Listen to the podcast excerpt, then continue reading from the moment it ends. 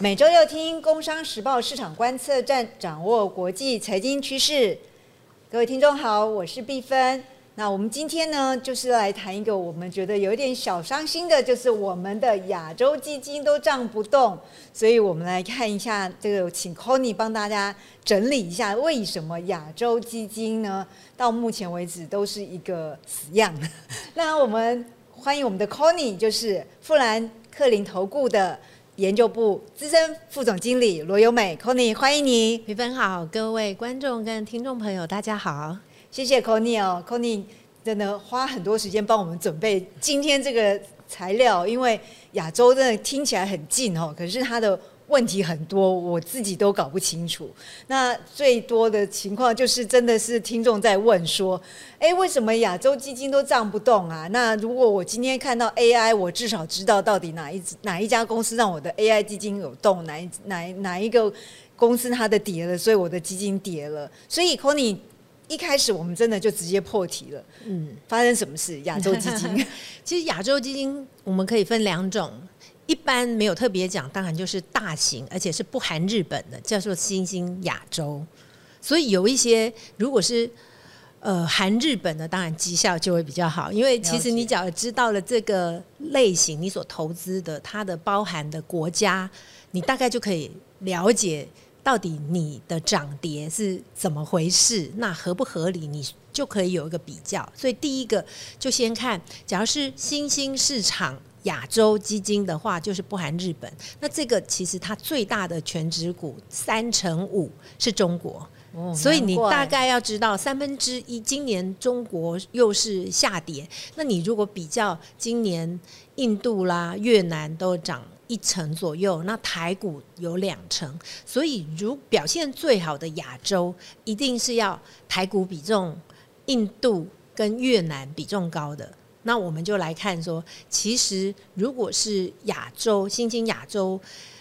最大的，我们刚刚说三十五喷是中国，那么接下来其他大概都是一成多左右的，包括就是印度啦、台湾、南韩。这就是大型股，因为亚洲的大型股你也知道，虽然呃，其实科技呀这些是今年表现不错的，所以亚洲里面如果科技比重高的，当然绩效也会比较好。那如果是其他的工业，其表现其实在今年当然就要看各个国家而异。所以这是整体而言，以国家你大概就可以知道说，你看一下你的基金，中国的比重哦，如果有。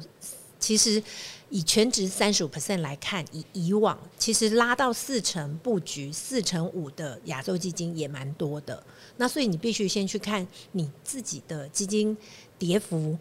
是还有它的配置。如果中国比配置是有到四成，那你以今年中国股市下跌，你自己算一算，用大盘来算一算，你就可以大概知道哇，今年以来你的亚洲基金的涨跌幅合不合理。然后第二个，如果是小型的话，以今年这样算起来，大型股大概是平盘，因为中国的跌幅已经把其他的国家全职小但是涨得多的全部都把它平均掉了。所以你以今年来看，亚洲不含日本的这种亚洲基金，其实是以中大型为主的话，今年应该是打平的。那赔当然是可能不同期间来看又不一样，但是如果是亚洲小型，我们刚刚提了亚洲小型今年以来是涨七 percent 左右的，所以并不是所有的基金都是涨不动，因为亚洲小型里面全值最高的是印度，印度其实占了两成以上哦，啊将近三成，那所以在。今年如果以亚洲的区域来比，你说啊，你的亚洲基金涨不动，你应该就是大型的啦。对啊，所以你如果是亚洲小型，其实全值最大是印度，其实今年是有涨的。对，所以如果这个真的让我们很惊讶，就是说，哎，真的那个，如果今天亚洲我是看日本，日本的部分，我们这是一个单一国家嘛，那我们有。Conny 有跟大家提过，就是说，如果你今天锁定的是一个单一国家，然后又是一个单一公司、单一股票，它真的是极度的高高的风险。那如果我们今天把日本扣除的话，才是我们真正所谓的亚洲新星嘛。那偏偏亚洲新星它又一个很大的集中在中国，因为大家四成，其实它就几乎决定了这个整个整个这个基金的表现了嘛。因为你看它如果一直在跌，尤其我们看这个。呃整个中国，不管你今天上证啊，或者深圳这些指数，这个。我们都是原来在应该第二季的时候期待中国经济复苏嘛，可是呃看起来它就是还在做一些阵痛期的过程，所以疫情没有让整个中国经济复苏，所以它股市它也没有想要让它去在那边炒作，因为这个也是不好的，所以我觉得，哎，其实。今年的中国的整个政策方向跟经济发展其实还蛮吻合的，就是大家慢慢来，慢慢的复原。可是这样真都就会影响我们的亚洲新兴股票基金啊这些相关的。所以这个 c o n y 跟大家提醒，如果你今天是这个我们说的小型的部分，因为它可能就会看到比较漂亮的指数嘛，因为它有一些科技股。那我们也知道亚洲的科技股里面，其中有很多都跟第四季这边有很多的 iPhone 啊，或者这些我们看到新的这个消费型的三 i 三 C 出来嘛，所以我们可以知道说，哎，如果这样的话，哎，还是会有一些涨涨幅的存在。对，因为亚洲的小型其实有一些经营人，他本来就还是有一些空间。那像越南，它也是有，也是可以布局一些。所以也就是在亚洲小型变成是，如果来看今年各个指数。以区域新兴市场区域的表现来看的话，那其实亚洲小型算是今年表现比较好的。那其实如果以中长期来看，它也是相对在未来这种国际中美贸易纷争，大家都是从大型出口业这种国际企业开始，可能会有一些呃贸易的限制，或者是关税的壁垒等等冲击大的，其实都是大。的跨国公司这个角度来看的话，亚洲的小型股之所以可以存活，就是它相对都是比较中小型，就是二十亿美金市值以下的。那其实它对于国际贸易壁垒，首先它的冲击是相对在之前二零一六年以来这一波比较小的。但是当然，接下来又有另外一个是关于这个绿色，就是。全球气候变迁之下，碳关税等等，对于中小企业，如果你还是以出口为主的中小型，未来会不会有一些受到这也算是一个国际议题的影响？这就要持续关注。那所以我们只能说，呃，至少就今年来看的话，那以国际中美贸易纷争之下，哎，亚洲小型是相对于亚洲大型，相对于是有避开，甚至。有受惠到包括越南这些有一些东南亚或边境市场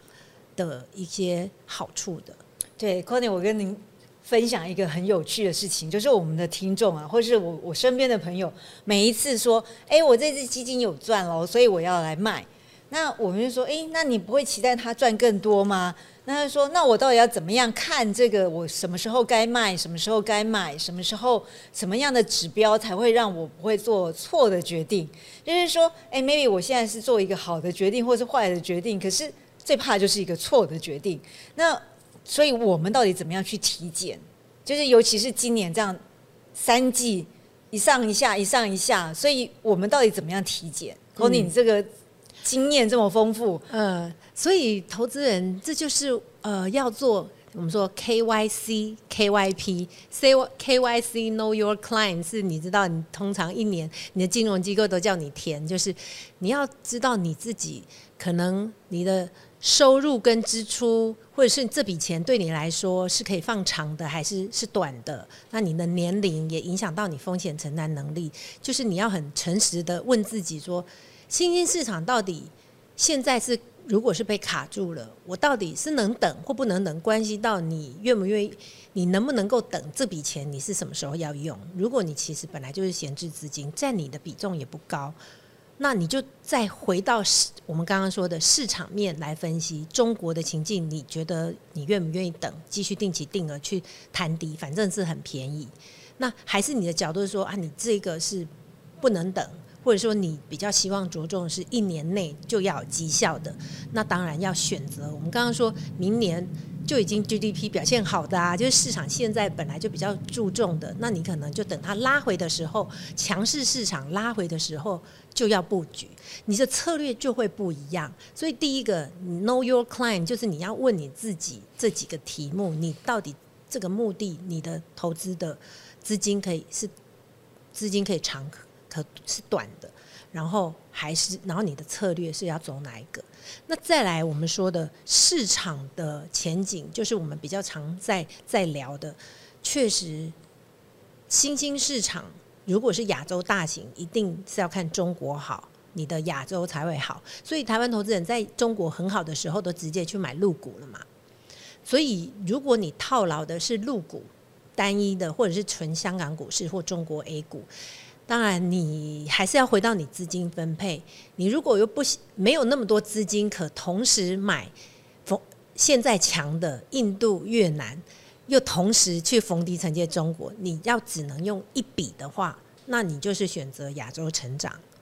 亚洲的大型股来继续定期定额。因为中国万一反弹了，其实你有低阶到便宜的，那里面也本来就有印度，所以我们说今年。亚洲大型股也不过打平而已，它也没有真的很差。那如果你其实资金很多，你本来就对中国确实它是政策盘，你它政策一改，哎，它突然整个从呃，你可能市场就会有一些变化的话，其实中国你对它有信心，你就继续中国定期定额，这当然也是一个方法，只是说它的单一国家。你就必须更有耐心，跟你要控管好你单一国家的铺险比重。那我们通常觉得新兴市场的单一国家，在你整体的投资组合，如果你是稳健的人，就不要超过一成。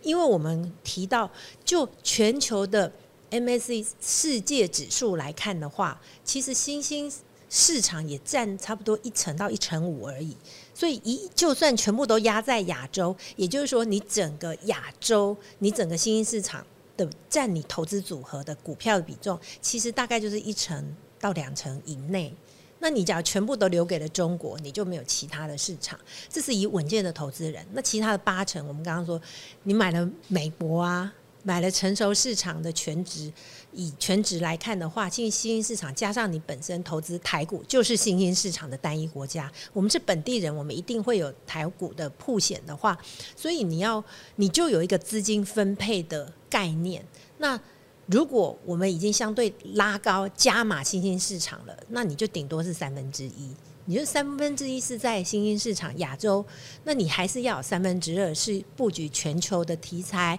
我们之前也提过，全球气候变迁、基础建设、美国的科技等等，或美国的其他的类股，你就可以知道说，你要用这个角度来思考，你怎么去配置，你就可以知道说，你到底还是该就算赔钱的状况，你可能还是要去太弱留强去做一个调整。对，所以 Conny 的意思就是说说。先问问自己啦，你自己这个钱急不急着用？这件事情其实还蛮好的指标啊，就是说有人就是闲置资金嘛，所以他就觉得哦没关系，我可以等，因为我知道他他现在应该是在一个相对低点，所以真的是问问自己，因为可能别人也不会知道，因为都是你的私房钱嘛，对不对？这是第一个，就是如果资金很急，那你自己有赚，那可能就先小跑一下。那大家也不要觉得说，哎，这个基金公司啊，这个李专都只叫你买，都从来不叫你走哈。其实不是，其实是你自己要问问自己。所以我觉得资金这个指标是一个很好的参考。第二个就是，哎，这个你到底，我们因为是一个全球市场的概念嘛，所以 Conny 跟大家说了，如果你今天有一包钱。我们到底多少是在亚洲呢？那亚洲里面又有一个我们最重要的，我们的台股，因为就在我们家嘛，对不对？所以呢，这个你是不是应该是加上台股的比重大概三分之一嘛，对不对？所以其他的三分之二大概都是可以用我们看的这个全球的概念去看，尤其是我们说的美国啊，这个很强的这些美股七雄啊这些，所以这个就是一个稳健型的投资人在做这件事情，在体检的过程。哎，我觉得这很有趣哈，而且还可以参考一下。这个明年的二零二四的整个到底市场怎么样去发展？哈，是。那我觉得我可以提供比较明确的数字，因为我们接到这些题目，我们其实会真的去算。我们去算一下指数这一波二零二零年，如果你是每个月投资五千块，好，然后定期定额，这些指数我们算了几个，也包括新兴市场。你如果是在市场最差的时候停扣的，绝对都还在亏一成。到两成，所以如果你的投资不论是投资美股新兴市场，在市场最差的时候，如果你现在还是赔十趴十五趴，应该是你低点的时候就停扣，然后或者是那时候就一直报到现在的。那如果我们说本来你做定期定额，其实就是要长期一直扣的。如果持续扣款，美国不用说，S M P 五百是涨了十，已经现在是正报酬十 percent。然后如果是新兴市场，在我们刚刚说的是亚洲，其实是负五趴。因为没办法，我们说中国在这段时间真的是连续两年，因为二零二二年是全球都跌，那差异就在二零二三年的反弹幅度。今年就是美国科技反弹最多，但是定期定额你也不是本来就只做三年就结束，这就是我们先让你大概了解说，你投资的定期定额三年还赔钱，你不要怀疑定期定额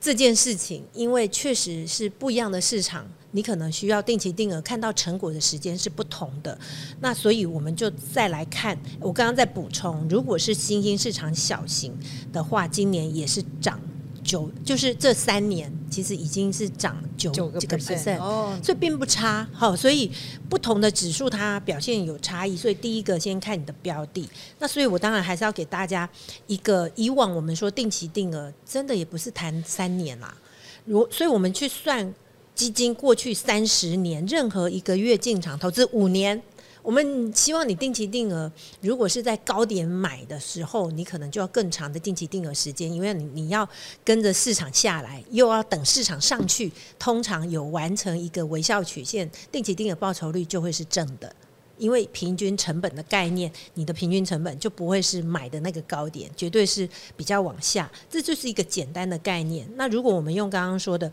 指数成立，新兴市场是从它一九八八年，好，所以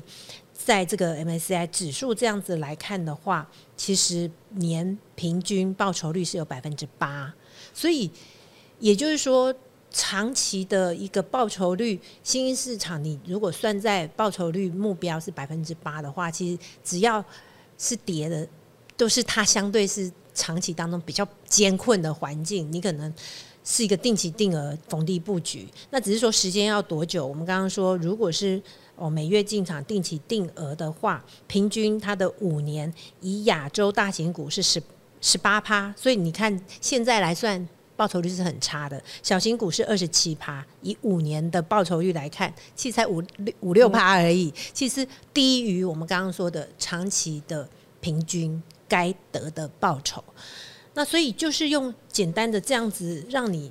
比较知道说，哦，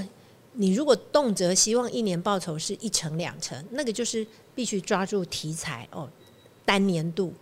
但是如果是以长期定期定额来看，其实目标大概就抓百分之八。对啦，其实如果你真的是想要这个单年，然后得到一个很高的获利，那你就去买股票啊，反正股票会跌啊，你就知道说原来会赚的也会跌 哈。我们常常说你怎么上去怎么下来。那这个当中啊，这真的 c o n y 真的是亚洲新兴这个市场的专家，帮大家算好这个这个怎么为什么我们很多事情都要用一个比较长期来思考。我们这也是在做我们这个理财教育这个过程里面，一直希望大家能够可以知道，我们不要去只是当天那边冲来冲去去冲冲股票啊，当冲啊，或是买进买去买出这样子把基金当股票卖，这个都不对的。那好，那接下来就是另外一个问题哦，就是我们。知道，其实大部分的亚洲新兴的相关的部分，我们如果要把它，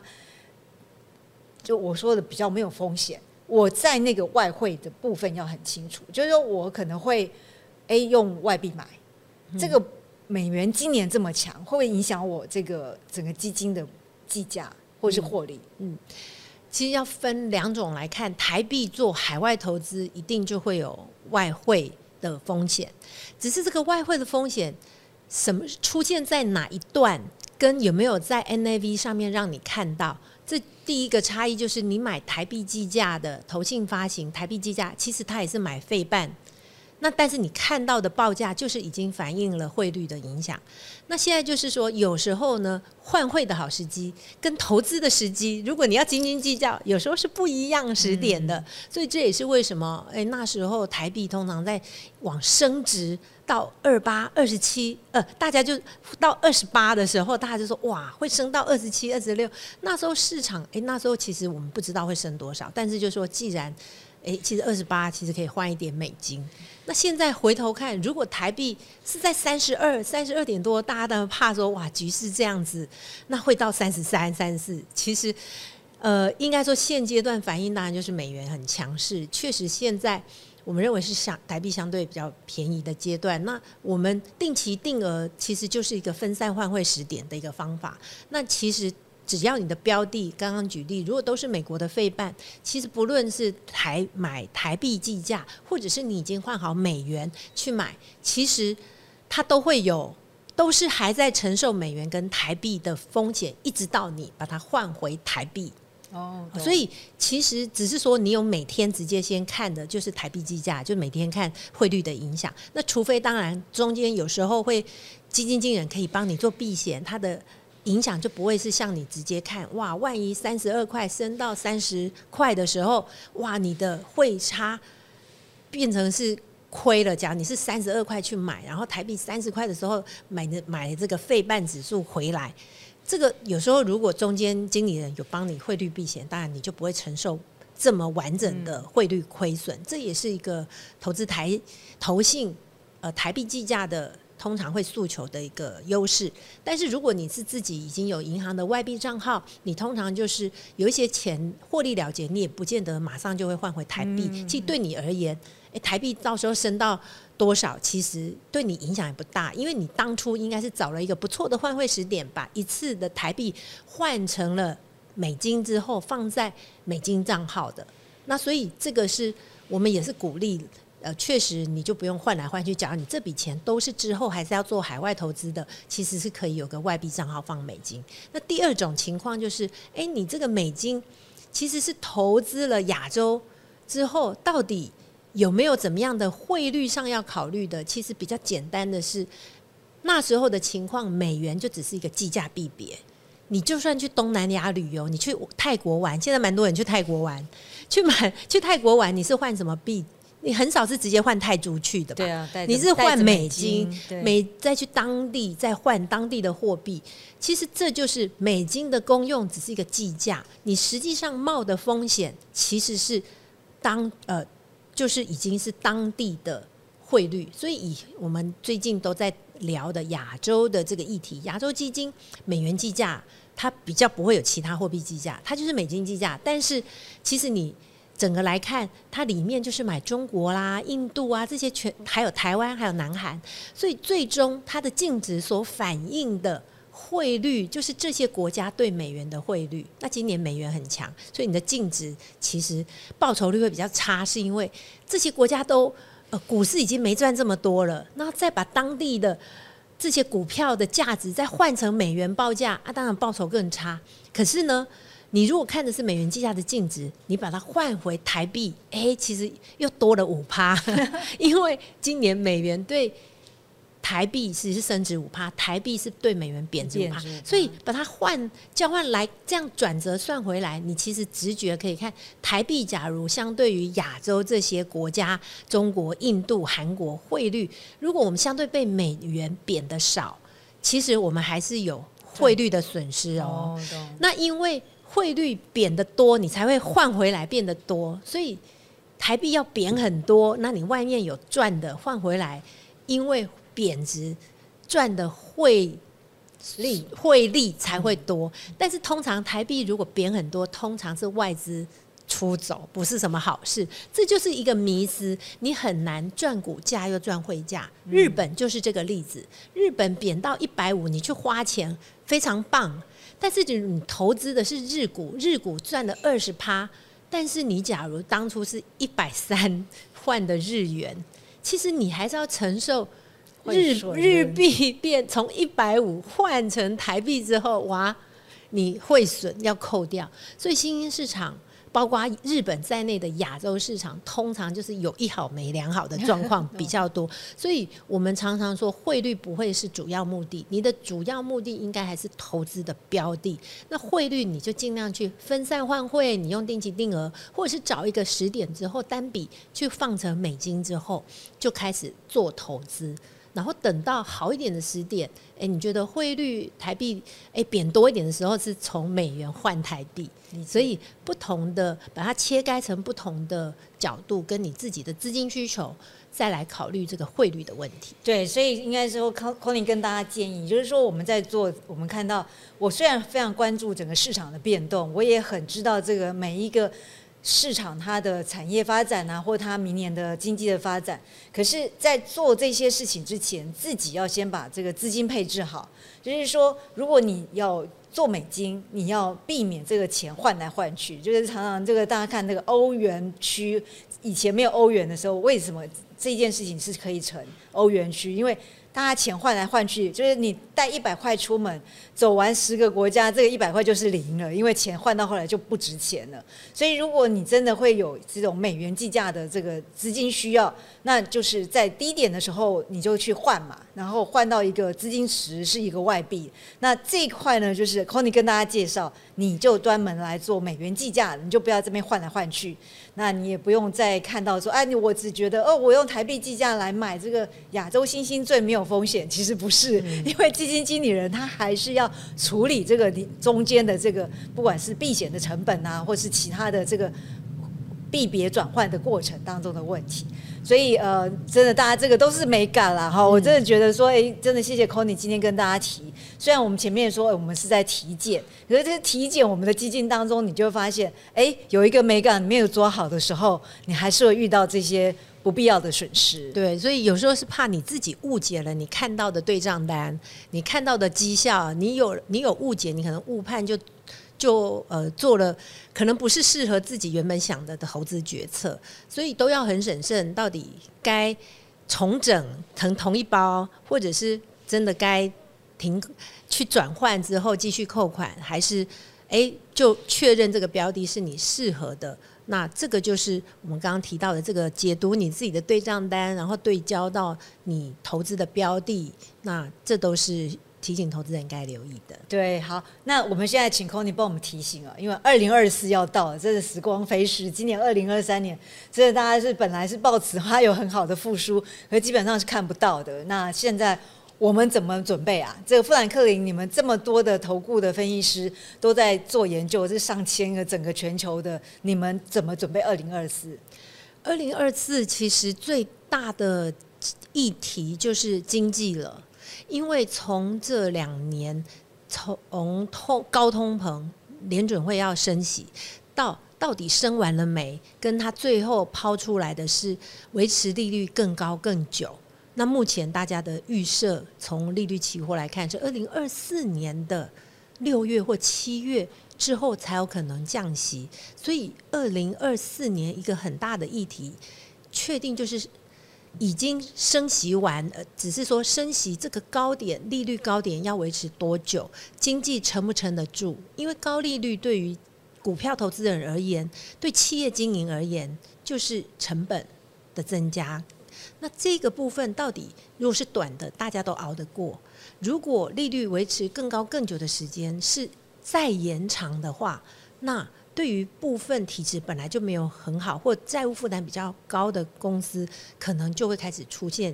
影响。那获利其实就二零二四年来看，现在看的都很不错。但是我们要知道，现在二零二三年现在正在公布的第三季，其实企业获利还是以美国 S M P 五百来说，是坏获利衰退，小幅衰退零点四左右。那虽然现在估二零二四年的企业获利都还是有七趴十趴，可是这个部分应该是要下修的，因为它还没有反映。联准会九月底才说的这个 higher for longer，嗯，所以这个是接下来我们认为经济触底的时间应该是在二零二四年第一季跟第二季。那现在看起来当然可以软着陆，但是地缘政治的风险是现在刚发生，那以及也不保证未来不会。再有其他的地缘政治紧张关系，尤其二零二四年美国要选举，其实有不少国家呃选举它会牵动的就是政策，政策就是一个不确定性，尤其目前的政策走向是属于贸易啦，或者是关税，这些都是对于企业直接的打击，跟企业的获利跟营运是有直接打击的。这种我们认为，二零二四年对消息面对股价的影响又会重新拉高。所以，除了上半年看基本面，下半年选举的议题对于市场的影响，我们认为明年可能会比今年难做。哇，难操作，所以你如果是哦自己操作的话，我想分散，还有做好股债的配置，因为这几年大家是以股票为重心，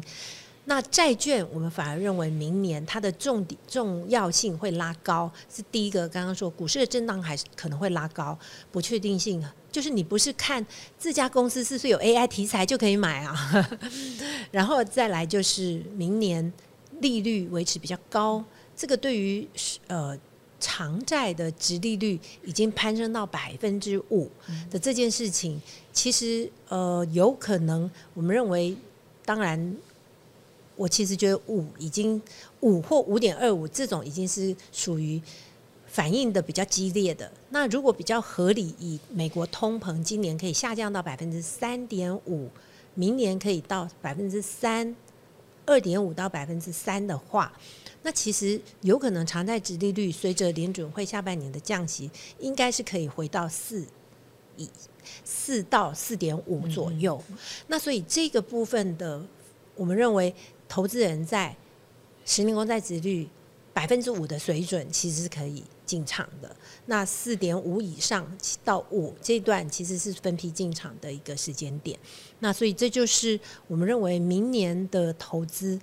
事实上，要更注重股债的分散配置。哦，谢谢 c o n y 跟大家提醒哦，就是真的，今年二零二三已经很辛苦了。就是原来我们抱持希望很大，可是后来真的是整个地缘政治的问题越来越大，包括其实我们台湾自己也被卷进去嘛。那呃，我们也知道这个。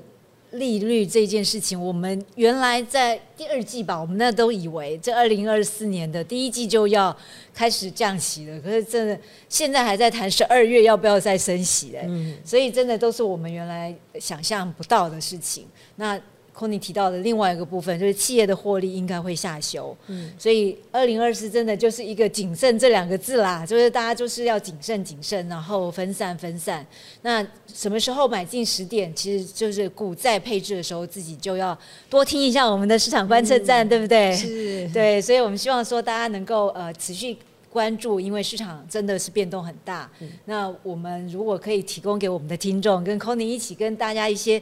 呃非常正面、非常有呃值得分析的内容，我相信听众就会有很多的收获。嗯，谢谢。谢谢，谢谢 c o n y 那你有没有要跟我们再补充嘞？呃，我觉得市场的资讯其实现在的管道都非常多，投资人也当然是可以去订阅一些定期发布，其实。日报、周报，其实月报，其实这种资讯非常多。那所以重要的还是回归到你自己，呃，比较中长期你自己需要的产品跟策略。所以包括我们刚刚提到策略当中有一些试算，其实确实一般投资人你没有专业的设备，因为我们是因为那个都要 Bloomberg 有 Lipper 这些法人专用，因为一年要付上百万。租这些设备，其实才能跑很详细的数据，所以这个部分我们跑完也是会提供给有投需要的投资人。那这些都是用呃指数跟比较这种客观的数据来跑的，所以如果大家有对于这类比较诶。到底长期投资、定期定额投资多少年？它长期平均是多少？我们刚刚提到的一些数据，有需要的话，其实也可以留言或者是去来索取。那其实这个我们都会再提供。谢谢 c o n y 哦，真的，大家就知道这个真的，我们说我们要用科学的数据帮，用科学的方法，用工具来帮我们算好。那可是我们要很清楚的头脑去做出这个判断跟决策嘛。所以谢谢 c o n y 那如果听众真的很需要，真的也欢迎留言哦，因为大家都知道有很多的数字，其实我们只有 Podcast 也听不，也没有办法讲的非常详细。可是这些数据都跑出来，也是都是呃要本来就要分享给大家，因为我们希望大家能够持续对于市场投市场还有投资这件事情要有热心哈。我觉得这个热忱会让我们呃财富一直累积。如果你开始失望，你可能就不知道你的明天到底会不会遇到什么样的状况，嗯，对不对？谢谢 c o n y 谢谢，好，市场观测站的听众朋友，那我们就下周见喽，拜拜拜拜。